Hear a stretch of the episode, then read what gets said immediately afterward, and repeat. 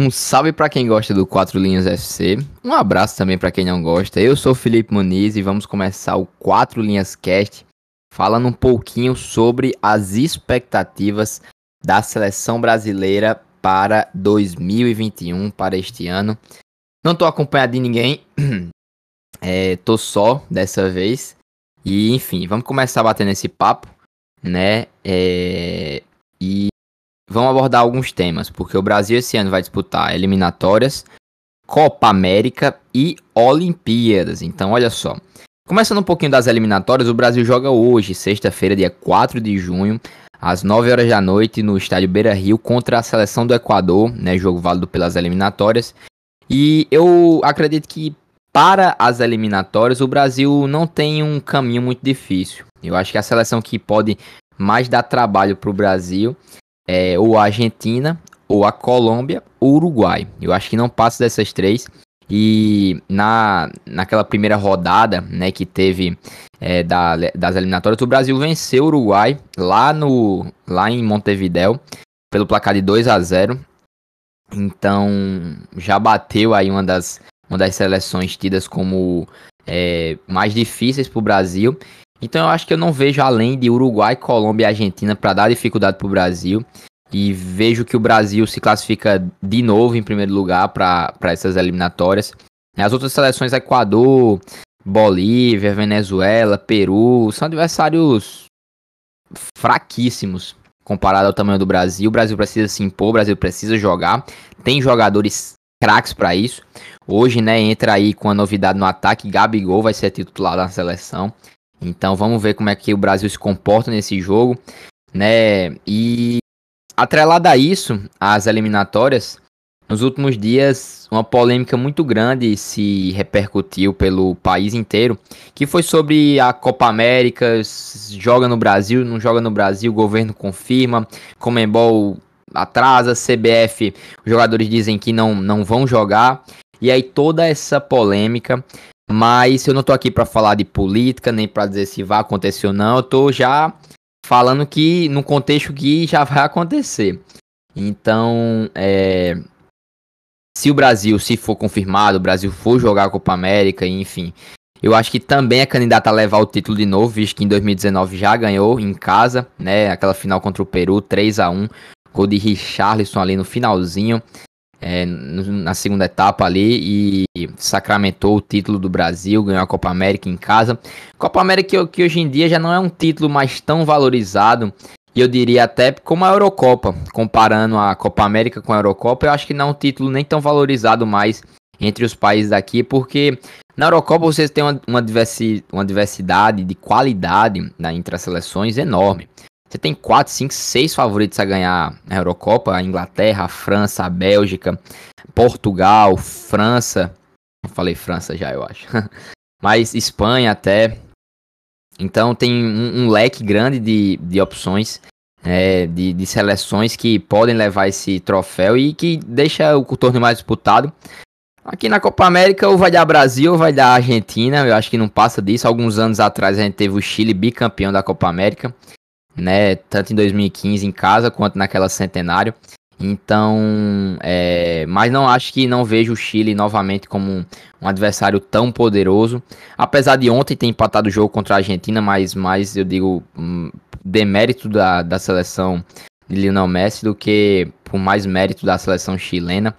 Eu não vejo um, o Chile como um adversário tão forte para jogar contra o Brasil. Não tem mais o, o auge das suas estrelas né? Então, é, a Copa América aqui, o Brasil novamente candidato para ganhar esse título, como também nas eliminatórias, cara. Acho que o Brasil não tem, não tem perigo, não tem, não tem adversários à sua altura. A verdade é essa, acho que não tem adversários à sua altura.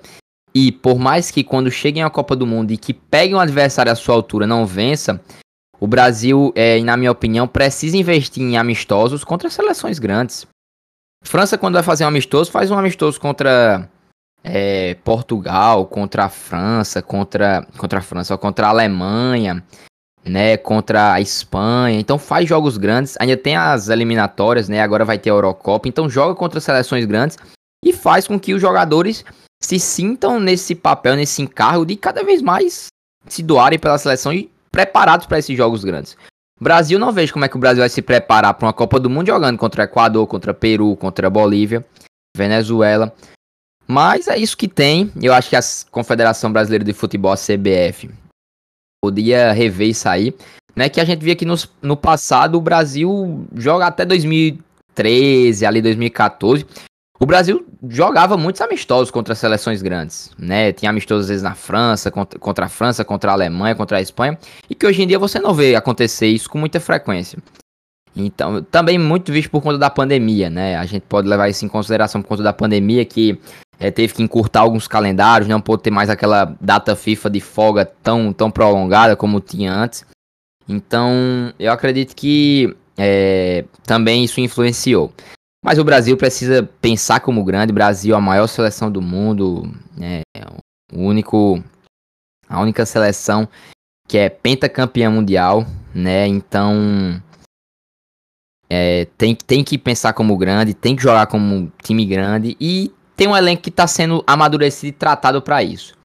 Né? E saindo um pouquinho desse contexto de, Copa, é, de eliminatórias, abordando mais um pouquinho de Copa América, é, também se repercutiu muito hoje uma possível não, reali não, não, não convocação, porque os próprios jogadores que jogam em times europeus não queriam jogar a Copa América.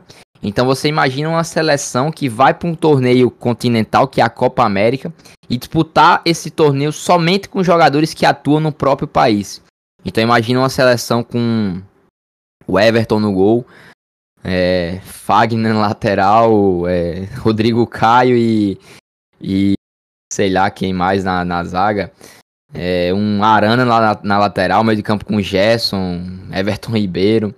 É, ataque com Gabigol, Rony.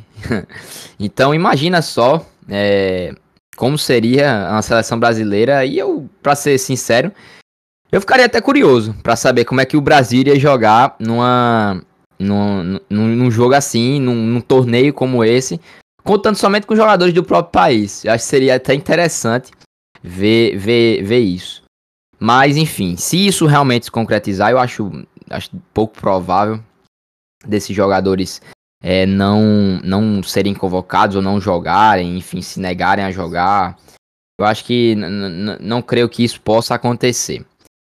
Mas se vier, eu acho até interessante para testar, dar responsabilidade e colocar um peso da camisa da seleção em alguns jogadores que já mereciam estar convocados. Cara, por que o Gerson não tá nessa seleção? Eu vou até além, porque o Claudinho não tá nessa seleção, cara. Eu sei que os caras têm idade olímpica, mas tem potencial e tem bola para jogar na principal. Então, é, poderiam, poderia ser uma coisa que seria legal até de se ver, né? Algo diferente. Não seria aquela mesma coisa monótona de, que tá, a, gente já, a gente já sabe.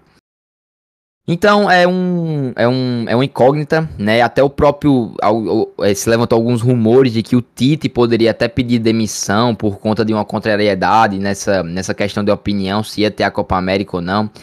É, quando acontece algo tão grande assim, muitos rumores se levantam, mas nada concreto, nada real, nada verdadeiro. Então a gente precisa aguardar os próximos dias para ver. Mas, como eu falei no começo, se já contar com a realização desse, desse, dessa competição e já oficializar tudo e realmente acontecer, imagina só uma seleção brasileira com jogadores só atuando na, em, em solo nacional. Seria bacana de se ver, seria da hora. E saindo um pouquinho de Copa América, né? A gente já falou um pouquinho das eliminatórias, já falou também um pouquinho da Copa América.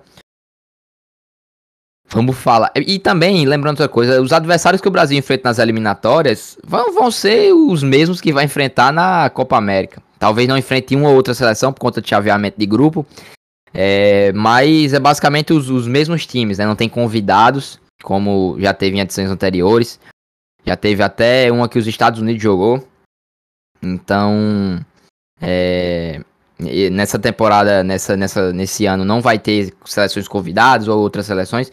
São as mesmas, os mesmos times que o Brasil pega nas eliminatórias. É, como eu falei, pode ter não pegar um ou outro por conta de chaveamento, mas é a mesma, o mesmo, o mesmo contexto, no mesmo continente. Então, é uma competição, como eu falei, e ninguém dá tanto valor porque já é algo monótono. sabe? Imagina ter um torneio, aí já, já seria uma Copa do Mundo, né, no caso. Já existe esse torneio que é a Copa do Mundo. Mas imagina um torneio entre Comembol e UEFA, cara, unificar alguns, alguns times, seria, seria da hora, seria algo bacana de se ver, né? Como alguns times queriam criar uma Superliga das seleções, imagina só. Então, enfim, vamos sair da Copa América e para as Olimpíadas, cara. O Brasil tem muita, muita expectativa de ganhar novamente as Olimpíadas, porque conta com um time bastante promissor naquele nível de idade, né? Porque as Olimpíadas, se eu não me engano, vai convocar até a sub-23, jogadores até abaixo de 23 anos de idade. E a gente tem muito cara no Brasil assim. É, o Gerson, o Claudinho que tá nessa seleção, o, é, eu acho que o Richardson também tem idade para isso o Vinícius Júnior, o Rodrigo, é, que jogam no Real Madrid. É, tem muitos, muitos, muitos jogadores, Renan Lodi. Cara, tem muitos jogadores que são promissores e que podem ser convocados. Lembrando que nas Olimpíadas são só 18 jogadores que são convocados e 3 que podem ser além da idade. Né? Então eu acho que o, o, o, o técnico da seleção Jardine vai chamar o, esses três, além desses três, eu acho que vai chamar o Everton, o Marquinhos que eu acredito que não tem mais idade para ser da Olímpica. Na, na, em 2016 ele tinha idade da Olímpica. Então, na, em 2016, eu me lembro que Tite chamou Renato Augusto, Neymar e o Everton, né? Já agora, para essa, eu acho que ele vai chamar o Everton, chama o Marquinhos e chama também o Neymar. Né? Então, eu acredito que seja esses três que ele vai chamar, além dos que tem que ser abaixo de 23 anos, mas é uma seleção que, cara, tem muito potencial. Tem o Claudinho, tem o Gerson, cara, tem, tem muitos jogadores muito promissores. É porque de cabeça que eu não tô lembrando dos que foram convocados, mas até a, jogando em solo nacional tem muitos jogadores promissores. O próprio Gabigol no ataque, né? O Gabriel Jesus. Então, é, o Brasil tem um time muito bom e que pode sim levar novamente esse título das Olimpíadas. Eu não acho que. Não vejo que o Brasil é, tenha algum adversário que tenha uma, uma base à altura disso. Então eu acho que o Brasil de novo é, é candidato a ganhar isso. Então eu acho que em 2021 o Brasil pode conquistar é, a Copa América, pode conquistar também as Olimpíadas, novamente, ganhar o, o, o Biolímpico, né? Porque já ganhou em 2016, a primeira vez na sua história. Era o título que faltava para a seleção. Pode ganhar as Olimpíadas, pode ganhar novamente a Copa América, que ganhou já em 2019 e ficar em primeiro colocado nas, na, nas eliminatórias sem problema algum. E você, boleiro, o que é que você acha? Quais são as suas expectativas para o Brasil em 2021? Eu sou Felipe Muniz, foi um prazer dividir esse tempo aqui com vocês. Apesar de que sozinho, mas enfim, espero que vocês gostem, espero que vocês curtam e aproveitem o nosso conteúdo. Siga também o nosso Instagram, arroba 4linhasfc. Passou mais de 16 mil seguidores então a gente está crescendo muito rápido nesses últimos meses e muito fruto do que vocês é, vocês colaboram, vocês interagem, vocês estão junto com a gente nessa e isso é muito importante. No Twitter, underline 4 linhas FC e no YouTube 4 linhas FC. Enfim, esse foi mais um podcast toda sexta-feira, um episódio novo aqui para vocês. Beleza? Valeu, satisfação, prazer.